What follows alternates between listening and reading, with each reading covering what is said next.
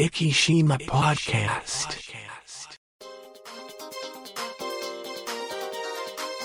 この番組は、イキのちょっとしたニュースを Facebook 上でお伝えしております。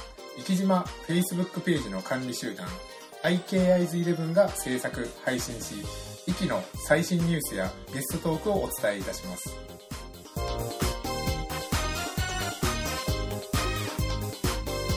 始まりました生島ポッドキャスト、第507話ということで MC のほいほい。石本です。そして、うん。えっ、ともう一方のこの方です。うん。もち吉金のコラボカンカンです。はい、あの、実を言うと、あの、昨日から、あの、はいはい ちょっとあの、この存在を追っかけておりまして、あ、そうなんですね。あの、昨日ですね、某、はいあの、焼酎会社の社長さんのところに同じものが届いたということで、うん早いね。え、で昨日発売じゃなかったっけ？えっとですね、あ、昨日、そうです。で、昨日ですね、えっと、実を言うとちょっとツイッター上でこのやり取りをしててですね、はいはい。えっと、直売で買いに行かれたんですかね。そうなんです。えーなんかですね、そうらしいです。あの、子供さんかなんかかな？がうん。買われてっていうところで、で、あのなるほどなるほど某焼酎会社さんをゲットされたということで、はいあのは、福山先生の奥様を交えてですね、うんツイッター上で3人でやり取りをしてたんです。い。あ、そうなんですね。そう、であの、うちも、えっ、と、うちも明日届きますっていう。はなるほど、なるほど。い。なんかね、と届いた、はで届いたみたいです。はい。写真は送られてきましたけど、まだ実物は私も見てません。はい。わからない方のために説明をして、はいあのなんかはい。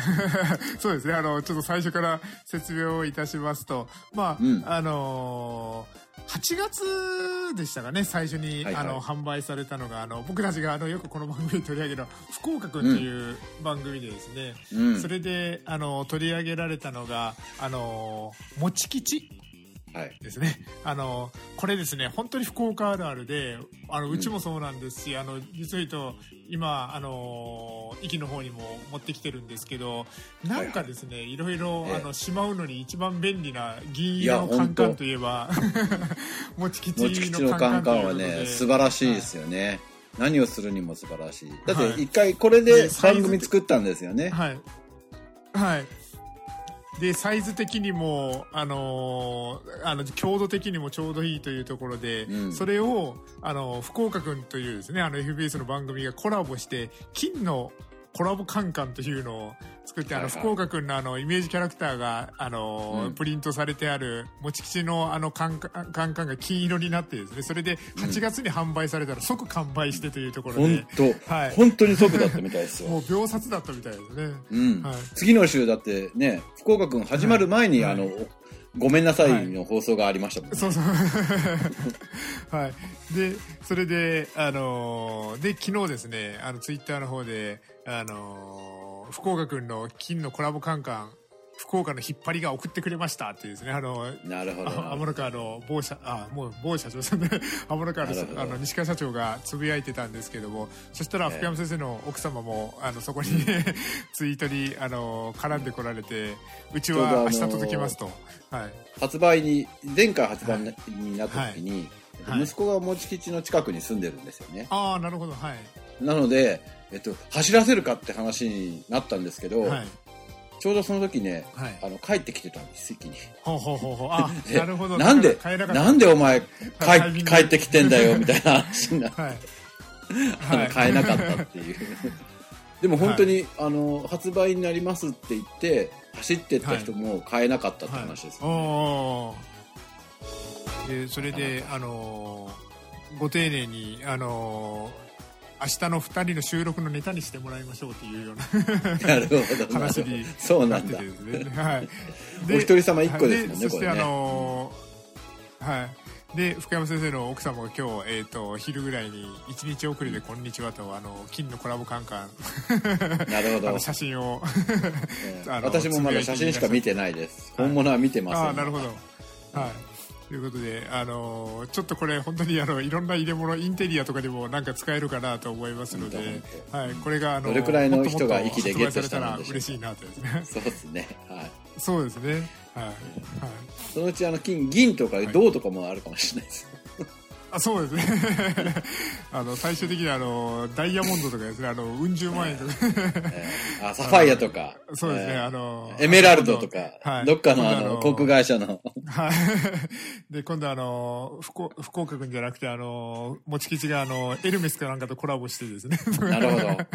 金のはい、。そんな、はい、そんなことが起こるかもしれないですけど、ということで、福山先生のご自宅にも届きましたということで、ははい。い。うん。ちょっと、いつか実物を見てみたいなと。あそうですね。はい。はい。そして、えっ、と、今週はですね、えっ、と、うん。ちょっと今週のトークテーマにもなるんですけど、まあ、毎年ですね、あの、時間稼ぎというか、今日はちょっとニュースが非常にないので、なんですけども、あの、新語・流行語大賞が、あのお、ー。発表されてですね、まあ。あの、ちょっと、あの、例年通りいろいろパーッと見てみたんですけど、今年僕ですね、ちょっと本当に、あの、浮世離れしてるなと思うのが、3分の2ぐらい分からなかったですね。おー、はいそうなんですね。はい。ちょっとざっとなかなか何が、何があったんだろう30パーッと言ってみますけど、はいはいインティマシーコーディネーター、これ僕全然分かんなかったです、なね。わかんない。なんすか？はい。えっ、と、これはですね、えっ、と、映画とかテレビとかで、撮影とかで性的なシーンを撮影する際に、あの、なんか、コーディネートみたいなことをするそうそうそう。今、流行りですもんね。はい。そして、まあ、これはわかりますね。インボイス制度。ああ、はいはい。はい。まあ、これも流行りっちゃ流行りですね。そうですね。で、大谷ルール。これ大谷選手なんですけど、大谷選手のどんなルールかはちょっとわかんないですけど、まあ、はいはいはいなんかあるんでしょうね。うん。と、これがですね、僕なんで今年なんだろうっていうか、今年流行ったんでしょうね。あの、ぼうん僕からしたらもう昔からのイメージなんですけど、オーディオブック。うん。ああ、そうなんですね。はい。うーん。そして、OBN、オールドボーイズネットワーク。何それ？ななんでしょうね、これ。あの、まあ、えーっとですね、これは、男性中心の組織が作り上げてきた企業文化や仕事の進め方。なるほど。ちょっと古いやり方とか、なんかそういうことになるんですかね。そうしたらですなるほどね。ね。うんはい。オミクロン株。これはもう言うまでもないですね。。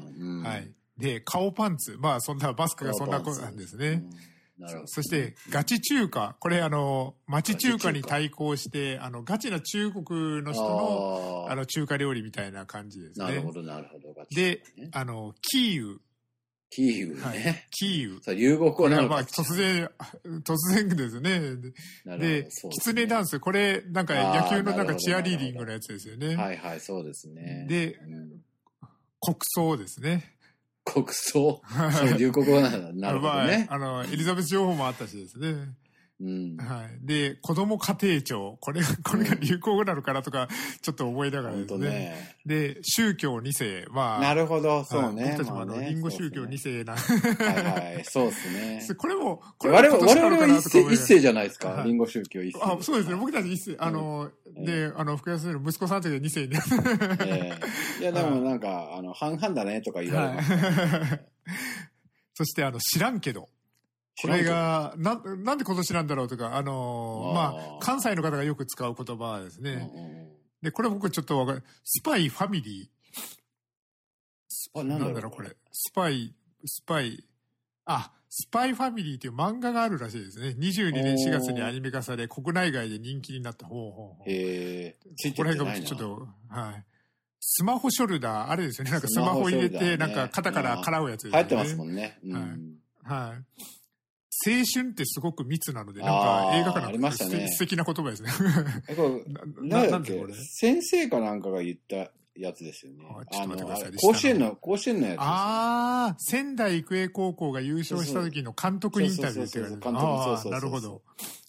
で、えっ、と、ハッシュタグ、ちむどんどん反省会。ちむどんどんって朝ドラ、なんかねはいはいこれなんかツイッター、ーかなんかで、ちむどんどんの反省会かなんかそんなんですかね。ハッシュタグがついてるってことは。うんで、これをツイッ、ターもね、はい。買収されちゃいましたかあらね。の、そうですね。なんか、いどうろなるかわからないですねあの、書き回されてるような感じになってますけどですね。ええあの、承認のやつとかもですね。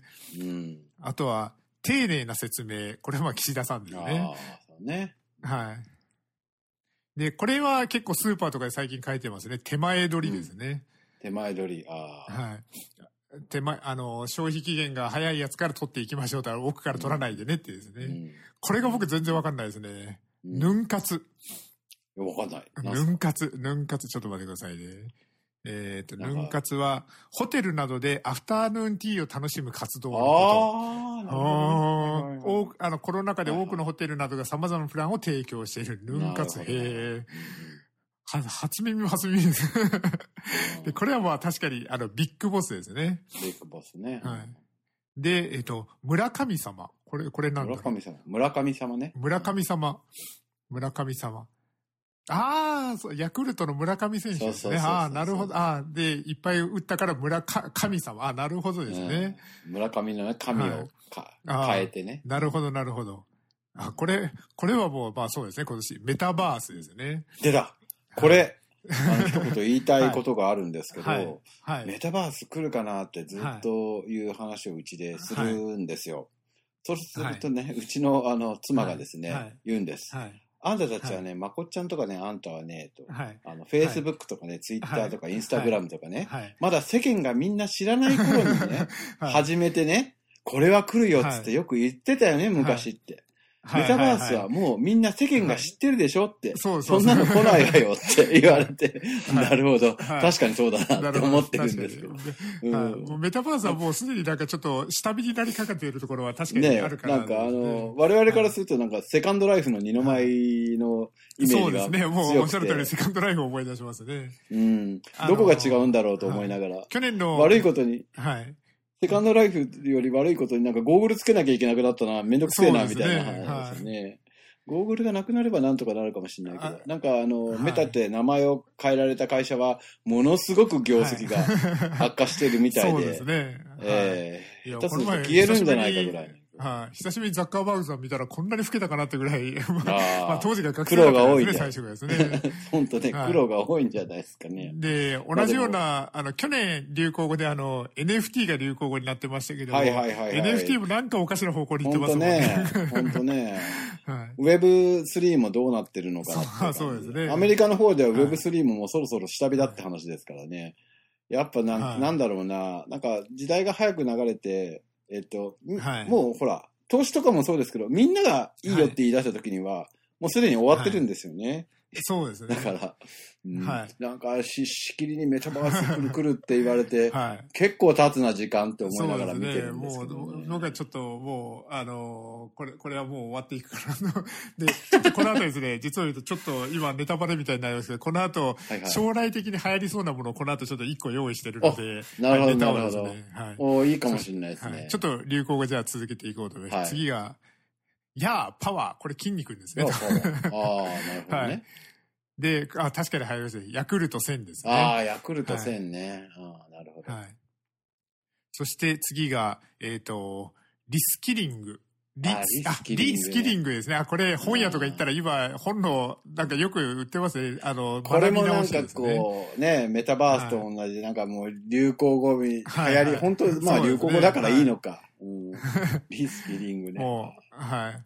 もう本屋のあの、山積みになってる本によく書いてあるなという印象です本ね。当も大体次がもうや、同じ言葉が山積みになった時にはもう終わりなんです そうですね。はい。次は、ルッキズム。まあ、ルックスを、あの、抽象しないようにとかですね。で、世の中がめんどくさい。はい。次が、令和の怪物。令和の怪物。令令和の怪物。令和の怪物。なんだろう。えっと、あ、佐々木朗希選手ですね。うんそ、そんな令和の怪物とか言ってましたかね。うんえっと、あとは、あとは、最後が悪い円安。まあ、これはですなるほどはい。という、このね30個でしたけども、なんか今年ピンとくるのが、僕があんまりちょっと、あの、いろいろあったので浮世離れしてるのかもしれないですけどもい、やいや、なんかいまいち。あえてこの中から、はい。そうですよね。うんまあ、だからもう、あの、いろんな人が、みんなが同じメディアを見るっていう時代じゃなくなってきてるので、ああ、そういうこと、そういうことです、ね。昔に比べてみんなが全員知ってるよなんて言葉はもう正直なくなってくるのかなって気がしますね。そうかもしれないですね。っはていうか、あんまりこう、なんだろう、全体的にものを見なくなったし、SNS い。もはい。ほぼほぼ下火で、はい。なんか半分ぐらいはカスみたいなのしか残ってないし、はい。僕はもうは完全にあの、あツイッターのタイムラインを情報収集の流れとして見てるっていうような、なんかそういう使い方ですね。なんか交流っていうよりかはですね、なんか、もう全然使わなくなりましたね。はい。ただ、どうしてもそういう使い方をしてると、あの、情報が偏ってくるというかですね、あの、なんかサッカーのことはいっぱいあの入ってきたりとか、あの Mac のことはいっぱい入ってくるんですけど、Windows が今バージョン何なんだろうとか全然わかんない。それ、それはいらなくないですかね、ら僕らには。昔からですかええ 昔からですね、僕らには。はいええもう Windows ちなみに95を投げ捨てた時からもう、今いくつになってるかなんか知ったこっちゃないですね。は いそうですね。はい。というところで、トークテーマとしても今日流行語なんですけど、福山先生の中で今年の流行語というか、今年じゃなくても、あの、まあ、身内でもいいですし、ちょっと、なんか。なんすかね。いや、はいあんまり今年は何にもなんかそなかっうですたですね。ね。はいなんかこう、ぴしゃり来るようなものもなかったし、娘も受験だったので、なかなかこう、はいいろんなこともしてないし。ああ、なるほど、なるほど。えーですね。はい僕はまあ、あの、ちょっと病気に関することがはい有効っていうわけじゃないんですけど、で、はいただですね、今回流行語大賞の発表、まあ、11月に入って流行語大賞があったんですけど、本来だったらですね、4年に1回こういう言葉が入ってくる。4年前はあの、大阪半端ないってとかが入ってきはいましたけども。今年はワールドカップが11まあちょっとね月にあるもんだから、はい。そうですね。なので、あのー鎌田大地が来ますっていうことだけ、え皆さんこの名前をちょっと、そうなんですね。はい。あのーもうちょっとそういう予測なんですねあのーちょっとワールドカップ、僕はあのードイツ、イタリア、あ、ドイツ、スペインと戦うグループリーグですけど、勝ち抜けると思ってますし、あのーなんか毎回死のグループっていう そうですね、はい。ねまあ、日本史上確かに一番死のグループかなとは思うんですけども、うんあの、それでも僕は、あの、勝ち抜くと思ってますので、はい。そうなんや。はい。なるほど。ということで、ちょっと鎌田大地の名前を皆さんちょっと覚えといて、あの、なかなかやっぱりですね、ほん本田圭佑、香川真司、もっと言えば中村俊輔、中田秀はいはい俊レベルにですね、ちょっと有名な選手っていうのは今、まあ、久保くんとかですね、そこら辺が。有名かもしれないですけど、ちょっと鎌田大地を覚えといていただけたらなとな思います。るほど、なるほ。ど。と、もうね、もう始まりますね、あとですね今月ね。はいそうですね。もう11月の、あの、もう2週間後には始まりますので、皆さはいん注目をと。で、あとですね、先ほど言いました流行語って、僕ちょっとね、数年内にこれが流行というかですね、お流行ってくるんじゃないかなというか、うん。息でいつかこれが、あの、福山先生あたりが導入するんじゃないかなってちょっと思ってるものがありまして、うん。これがですね、スターリンクって福山先生ご存知でしょうか？ああ、はいはいはい。ご存知ですね、もうやっぱり。はい はい。あの、スターリンクが、あの、先週からですね、あの、今までは、あの、関東より東しかたサービス対象じゃなかったんですけども、はいはいはいはい。えっ、と、11月4日からですね、うんえっ、と、これがあの、日本全国、沖縄奄美を除いた日本全国でサービス提供がされ始めたということで、なるほど。なので、息でもですね、あの、この、スターリンクが利用できるようになったというような話なんですけども、ねはい。そもそまあも、まあね、はいウクライナにあの貸してた分を返してもらったんです。そうです。スターリンクはそもそもなんだという方が大半だと思うんですけども、あの、うん。スペース X って聞いたことがある方、まあ、あの、いスターリンクよりかはいるんじゃないかなと思うんですけども、ああ、のそうですね。まあ、うんあ、の、今結構ですね、あの、話題になってる、あの、イーロン・マスクさん。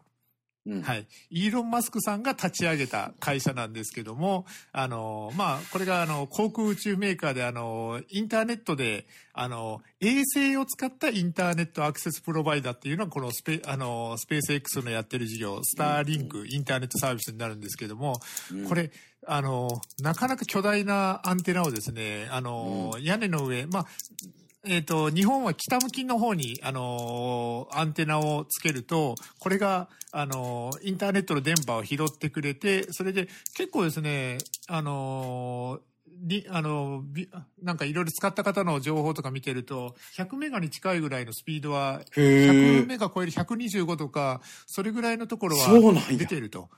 はい。これが何がすごいかというと、要するに回線とかが全く、あの、すあの、有線のものとかは全くなくて、衛星からそのパラボラアンテナ、昔のあの BS 放送とかですね、そんな感じで、うん。パラボラアンテナから直接、あの、ルーターにつないでっていう形なので、例えば災害時なんかとか、電源が全部落ちてるとか、あの、あの、まあ、あの、インフラが全部切断されたとか、そういう時、要するにこの離島とかですね、そういうところでは、この、ポータブル電源さえあったら、もうインターネットが普通に使える、そ外で連絡が取れるとかかですね、ここら辺は結構、あのーなんか福山先生が興味を持ちそうかなと思った話です。なるほど、本当ですね。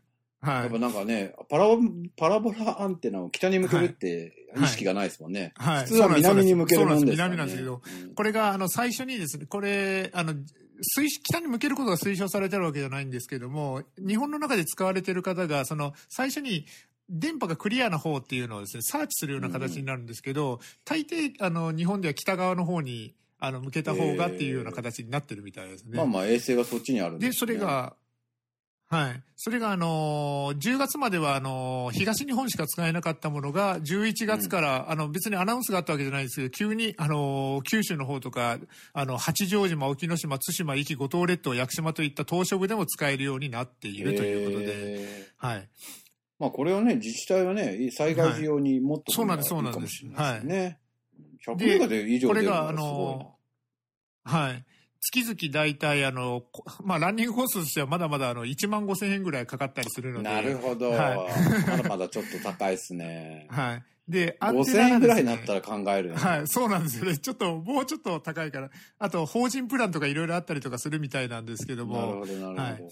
このスターリンクですね。これ、ちょっと将来的に、あのーどうしても、あの、離島の場合とかですね、回線、うん。あの、元々のケーブルが大きくならない限りは、ふん詰まりにどんどん、あの、回線が増えれば増えるほどなる一方なので、ね。これのサービスをちょっと注目しながら、もしかしたら将来的にはとか、あとは、これはポータブルなものもあったりするので、例えば、うん今流行りのあの、車中泊とかですね、キャンプの時とかに、はいあの、ポータブルで持ち歩いたりとかですね、それでど、こでもね。あの、これがその、ププリペイドプランみたいな感じで、あの、使っただけみたいなプランもあるんですよね。だからそういう、そう。はい、移動の時だけ使うとかですね、そういうようなやり方も一つかなとですね。これがあの、一気に 5G が来るのが先か、スターリンクが安くなるのが先かみたいな。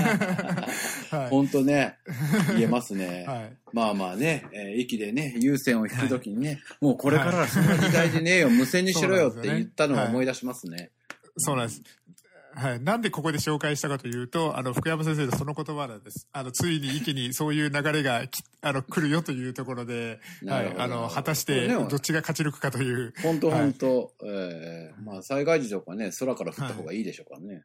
い、やでも、あの、はい衛星で思い出しましたけど、今、量子コンパスってわはい。かります、量子コンパス？量子ってあの、うん。量子力学とかの量子えですか、ーそうそうそう、量子力学の。で、はい。最近のその技術として、こう、じ今まではほら、はい。GPS で位置情報を取ってたじゃないですか。はいはいはい。で、それが量子を使った量子コンパスっていうのが出てきて、衛星なくても自分の位置が、うん誤差5センチぐらいで取れるっていう時代が、ほうほうほうほう。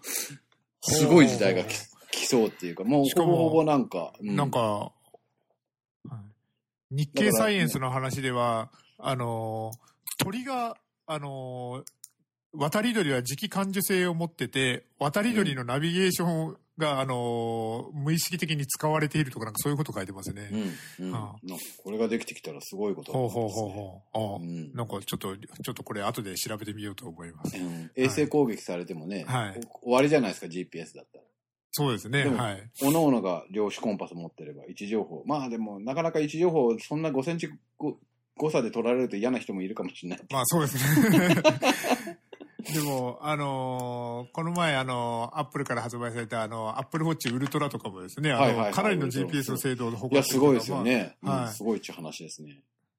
なかなか十何万のは買えないけど。な。はい。そうですね。あれはちょっとですね、あちょっとごついですしですね。ねというところでですね、もう5分になってきたので、ちょっといい加減ニュースに行こうかなと思うんですけども、うん。はい。というところで、ちょっとですね、先週、あの、末永さんのあの、駅伝の話なんかもお伝えしましたけども、ちょっと今日、今週ですね、えっ、と、見つけたのが、今こそ駅に行くチャンスというですね、ある方のノート、あの、うん。SNS のノートですね、ノートの記事を見つけたんですけども、川内優輝選手、はい、うんうんうん。11月1日に、あのー投稿されてるんですけども、今こそ壱岐に行くチャンスということで、壱岐島新春マラソンを、あの、なんと宣伝をしてくれております。走られるみたいですね。はい。そうですね。で、島だからアクセスが大変なんじゃないの？っていう声もありますが、長崎空港から壱岐空港はわずか40分、残席もまだあります。とかですね、うんあの、は40分博多港や唐津港から行く方法、20分ですね。まあ、あれ、いろいろあの、滑走路走ってる時間とかもあるからあ、ですね。そうですね。はい。で、あと、ワクワク乗船券の話だったりとかですね、そういうのをなんか、うんうんこれあの、なんか川内さんの後ろになんか、息の人が誰かいるんじゃないかっていうぐらい、すごく息の宣伝をしてくれてて、はいはい。で、あの、3連休を利用して、壱岐島内に一泊、福岡に一泊というプランでもう、あの、一風堂なんかも楽しめますよとかですね、なんか、なるほど。あと。あの、さすがランナーだなと思うのが、あの、もう一泊は唐津で、なるほど。そうですね、なるほど3、4年前にも来られましたもんね。来られましたね。はいうんそれこそ、アジウスさんにあの、サインがあったりしますもんね。はいはいはい。はい。で、私が考える息の特徴というですね、川内さんが記事にしてくれてるんですけども、うん。まず、やっぱこれランナーの方そうなんでしょうね。漫画直子のモデルの島ということで、ああ、はいそうね。はい猿岩、海老館、品川病院、壱岐商業高校、波切島高校等々、漫画に出てくる場面、そのままの景色は本当に壱岐の島にはありますということで、なるほど、なるほど。で、特に猿岩は会場からは遠いですが、必見の価値がありますと、これ多分うん3、4年前に来られた時にあの猿岩で撮られてる写真も載せられたりしてますね。ほうほうほう。はい。そして、えっ、と、神社ですね。神社が多く神秘的な島ということで、はいはいはい。これもあの、あの、前回、あの、新春マラソンに来られた時に、あの、写真をいろんで、前回は月読神社で参拝をされたというふうに書いてますね。はいはい。そして、えっ、と、現行の史跡とかもあって、あの、歴史好きなランナーにもおすすめな島ですと。うん。そして、食べ物が美味しく、温泉もありますということで、そうね。はい。うん蔵元見学やシーンもはしごできます。でああ、、そうですね。湯の本温泉の鉄分を多く含んだ赤茶色の温泉はこんないい温泉が駅にはあったんだと思うぐらいとてもいい温泉でしたということでなるほ、ど、なるほど。はい。川内さんが大絶賛をしてくれて、で、最後、まだ訪れたことのない旅ランナーには心からお勧めしたい大会ですということで。はいお待ちしております。はい。ということで、あの、川内選手の、あの、ノートを見ていただくと、あの、写真もいっぱい載っておりまして、息を大絶賛してくれてますので、ぜひですね、はいちょっと、あの、チェックをしていただけたらなと思いはいはい。ます。はい。そしてですね、えっ、と、あとは、えっ、と、ちょっとですね、これが古い記事に、あの、僕はちょっと病気してた時にストックしてた記事になるんですけども、佐賀新聞さんの記事になるんですけども、えっ、と、これがですね、いつの記事 ?9 月の記事になるんですけども、えっ、と、一押し佐賀長崎というですね、ちょっと、あの、はい。まあ、新幹線の時期時期っていうのもあったんでしょうけども、そこで、あの、野本寿司さん、こだわりの天然地魚ということで、ちょっと紹介をされておりまして、えっ、と、大将、えっ、と、野本幸雄さん、幸男さんですかね、が、二代目大将と秀子さん、奥さんですね、が切り盛りをしている、あの、お寿司屋さんです。特上握りは、艶のある石鯛や剣先イカといった天然の地魚、柔らかい生き牛など10貫で2860円。穴子だけは漁をする人がいなくなったため、対馬さんを使ってるけど、対馬のも美味しいよ、と大将は気さくで笑っていますということで。なるほど。はい。野本さん、なかなかちょっと僕も、あの、最近は行けてないので、ちょっと行きたいなとか思いながらですね。はい。ね、対馬はの、など有名ですしね。そうですね、もう、あの、対馬、穴子もですし、あの、こちょっと前にも言いましたけど、あの、稲サバですね。サバもうん美味しいし、ちょっと対馬も、あの、行きたいなとか思ってるんですけども、はいはい。はい。そし、そしてですね、えっ、と、ニュースになると急にトーンが。